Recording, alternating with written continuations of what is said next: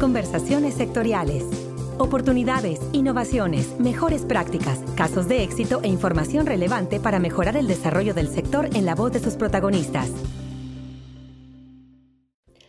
Hay muchas razones por las cuales uno querría tal vez trabajar desde casa al menos algunos días por semana, pero esta vez, dice Laura Ripani, economista del Banco Interamericano de Desarrollo, no es cuestión de elección porque para muchos de los que trabajamos en una oficina, el coronavirus impuso el trabajo a distancia de forma obligatoria, como si fuera un experimento a escala mundial del teletrabajo o del home office, como nosotros lo llamamos comúnmente.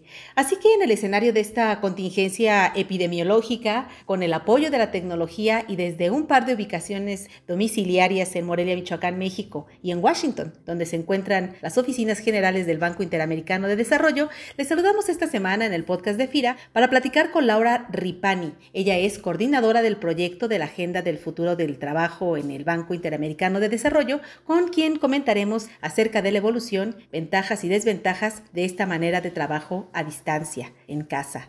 Laura Ripani, bienvenida al podcast de FIRA. Muchas gracias, muchas gracias por la invitación. Laura, decías en un artículo publicado por el BID la semana pasada que de alguna manera con este suceso mundial, esta pandemia por COVID-19, es como si se hubiera puesto en práctica a escala mundial una especie de experimento sobre cómo las organizaciones tienen ahora que desarrollar sus actividades a través de sistemas de teletrabajo, trabajo a distancia o trabajo en casa. ¿Son iguales estos conceptos? ¿Qué tan popular es ya trabajar con medios electrónicos fuera de la oficina? Concepto de teletrabajo tiene una larga trayectoria. Lo que ha tenido es una evolución a través del tiempo.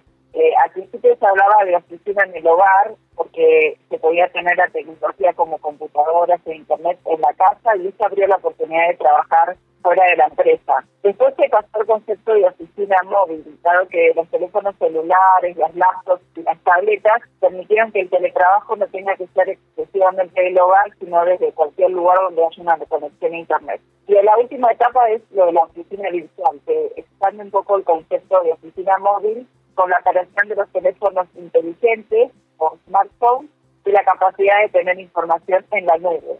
Así que hoy mismo podemos teletrabajar con un aparatito que entra en la palma de una mano. Y este concepto de oficina virtual es el que, como tú decías, se está implementando a escala mundial por la crisis del coronavirus muchas personas pueden hacer este tipo de trabajo desde la casa utilizando distintos instrumentos, distintas herramientas que tienen a mano para poder trabajar de esta manera. Lo que hemos visto es que esta adopción, digamos, del teletrabajo en la región de América Latina y el Caribe, incluyendo México, ha sido en general más baja que en otros países, como países de Europa o Estados Unidos. Eh, tenemos algunos números que ha hecho en un estudio, digamos, de los números de teletrabajo y eh, el país que más ha adoptado teletrabajo antes del coronavirus era Brasil, con un 12% de la población económicamente activa, seguido justamente por México, con 2.6 millones de teletrabajadores que consistían en 4.5% de la población económicamente activa.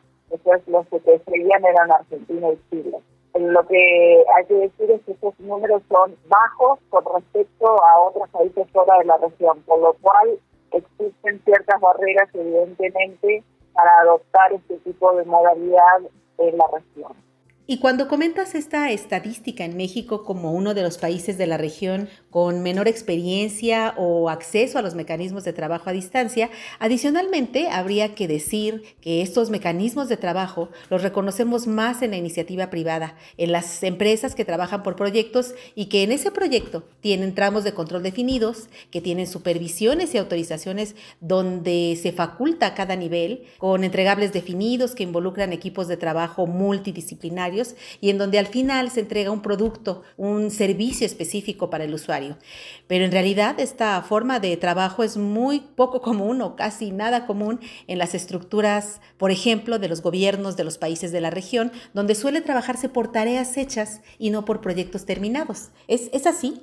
Efectivamente, muchas empresas en América Latina y el Caribe todavía no están preparadas para tener eh, esta modalidad de la manera más eficiente, ¿no? Como tú decías, las empresas que pueden aprovechar mejor el teletrabajo son aquellas empresas que, número uno, toman desde el más alto nivel gerencial a esa modalidad como una modalidad que puede ser muy eficiente para la productividad, para aumentar la productividad de la empresa.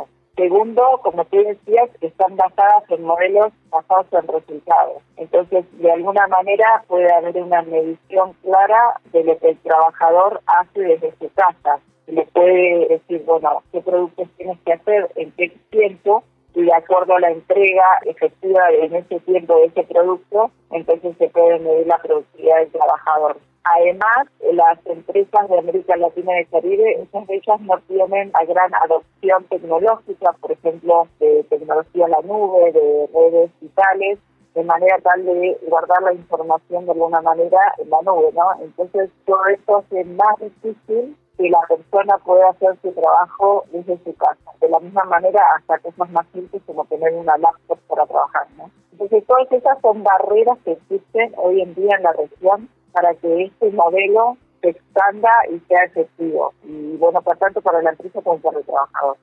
Ahora, en tu experiencia, ¿qué otras ventajas y desventajas se identifican en los sistemas de trabajo a distancia?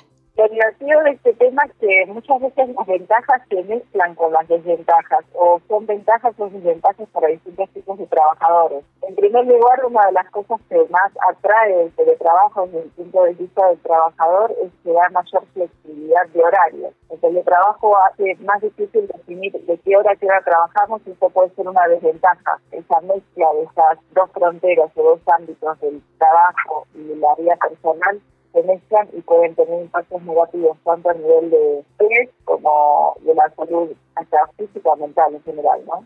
Pero por otro lado puede tener efectos positivos porque uno puede de alguna manera combinar mejor la vida personal y la vida profesional. En qué horario se está trabajando y en qué horario se está, digamos, disfrutando de la vida personal. Otra ventaja que se puede tener es la productividad. Los efectos del teletrabajo van a depender de sistemas de información y comunicación de la empresa, como mencionaba anteriormente, la cultura corporativa, eh, una de las grandes ventajas que se tiene con el teletrabajo también es romper las barreras de acceso que tienen ciertas personas para acceder a buenos empleos.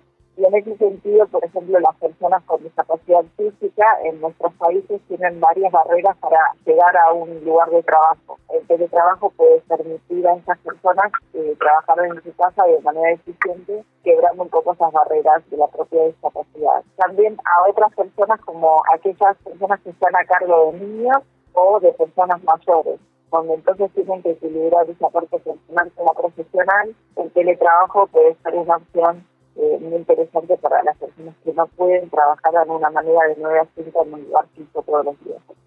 Otra parte es que, bueno, el trabajo fuera de las oficinas supone una coordinación muy importante de autogestión por parte del colaborador y por otra, una forma diferente de los empleadores o de los jefes para supervisar. Es decir, cómo puede un directivo a distancia, sin una comunicación directa con sus colaboradores, revisar, por ejemplo, no sé, listados de actividades diarias o semanales de 15 o 20 personas a su cargo, sin terminar al final con un cúmulo de documentos que en el día a día, semana a semana, pueden acabar convirtiéndose en algo que ya no se puede administrar. ¿Cómo encontrar ese balance de gestión? Sí, es una muy buena pregunta porque esto es algo que toma bastante una cantidad de recursos para manejar a las personas a distancia. Entre ellos hay que decidir qué herramientas se van a usar para mantener el contacto y la comunicación. Es necesario que la empresa decida claramente qué herramientas y plataformas serían más preferentes para mantener el contacto puede ser videoconferencia, puede ser Skype, Zoom, Google Hangouts, para nombrar algunas, ¿no? Pero tiene que decidir de qué forma va a estar en contacto con sus trabajadores, cómo se les va a solicitar que presenten la información y establecer también roles para liberar los equipos en remoto. No solamente se puede depender de un manager a nivel central, sino que se tiene que descentralizar, digamos, la supervisión en un grupo de trabajo que tiene el rol también de supervisar a otras personas. Se puede pensar que una sola persona puede hacer toda la supervisión. Entonces, lo importante es que se enfoquen los objetivos, ¿no? Y de vez en cuando, periódicamente, tener reuniones para que la gente vuelva a tener claro cuál es el objetivo del trabajo y entregar lo que tiene que entregar cada uno para hacer el trabajo que tiene que hacer la empresa. Y en ese mismo sentido, Laura, ¿qué papel piensas que tiene la comunicación amplia, permanente, clara y asertiva entre jefes y colaboradores para eficientar los sistemas de trabajo a distancia? Excelente esa pregunta, especialmente en estos momentos. Más que nunca es importantísimo la forma de comunicación, el respeto, la empatía y tratar de estar en el lugar del otro de la manera más respetuosa posible, ¿no? Entonces, estos canales de comunicación muchas veces van a ser, no digamos, con reuniones, sino vía email o vía chat. Tiene que ser una comunicación sumamente respetuosa y clara. ¿Qué es lo que se está pidiendo? Quizás eh, una de las claves del teletrabajo puede ser comunicar de manera muy respetuosa, ¿no? Entonces, no dejar la información como que sea sobreentendida, sino que sea eh, muy clara y detallada para que las personas puedan entregar lo que tienen que entregar en los tiempos. ¿no? En esta crisis de coronavirus yo creo que es sumamente importante el respeto en la comunicación porque allá hay demasiado estrés que están sufriendo los trabajadores como para agregar un estrés adicional que es el estrés de, alguien que ha hecho una comunicación que no respetuosa. Bien, por último, Laura, decías en tu artículo, la vida antes y después del coronavirus no va a ser la misma. ¿Por qué? ¿Qué lecciones piensas que nos dejará esta experiencia de trabajo de forma remota? A futuro creo que el coronavirus nos va a dejar muchas lecciones con respecto al teletrabajo. El teletrabajo es una herramienta útil, pero sí estamos preparados para usarla. Las empresas y los trabajadores tienen que tener preparación para poder hacer eh, uso de esta modalidad de manera efectiva. Por parte de las empresas es importantísimo tener inversión en tecnología digital y, como dije antes, almacenaje de información en la nube es. También a nivel de empresa los cambios gerenciales son importantes para aprovechar el teletrabajo. Y de parte de los trabajadores tener la actitud de hacer un trabajo de forma productiva, de cumplir los eh, límites de tiempo que se establece para los productos y tratar de balancear de la mejor manera lo que es la vida personal con la vida profesional. Eh, creo que a futuro, dado que tuvimos que enfrentarnos de golpe a esta experiencia de teletrabajo a nivel mundial, creo que vamos a tener muchos más aprendizajes de qué es lo que funciona y qué es lo que no funciona en conceptos de teletrabajo. Bueno, pues agradecemos a Laura Ripani, coordinadora del proyecto de la Agenda del Futuro del Trabajo en el Banco Interamericano de Desarrollo, el que haya compartido para nuestros compañeros en FIRA y para quienes nos escuchan a través de nuestras redes sociales esta interesante opinión, este interesante tema del trabajo a distancia. Muchas gracias, Laura, por esta entrevista aquí en el podcast de FIRA. Muchas gracias a por la invitación y estamos en contacto para futuras interacciones.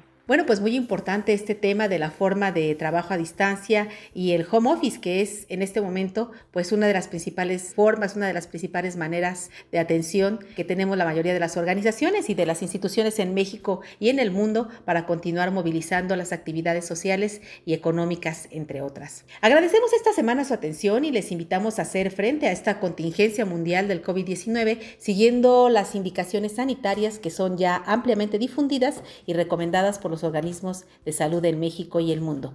Agradecemos también sus likes, comentarios y sugerencias en redes sociales y en el correo electrónico enlace donde pueden enviarnos sus comentarios y sugerencias. Recuerden que también pueden suscribirse ya al podcast de FIRA a través de las plataformas de iTunes y Spotify en Internet.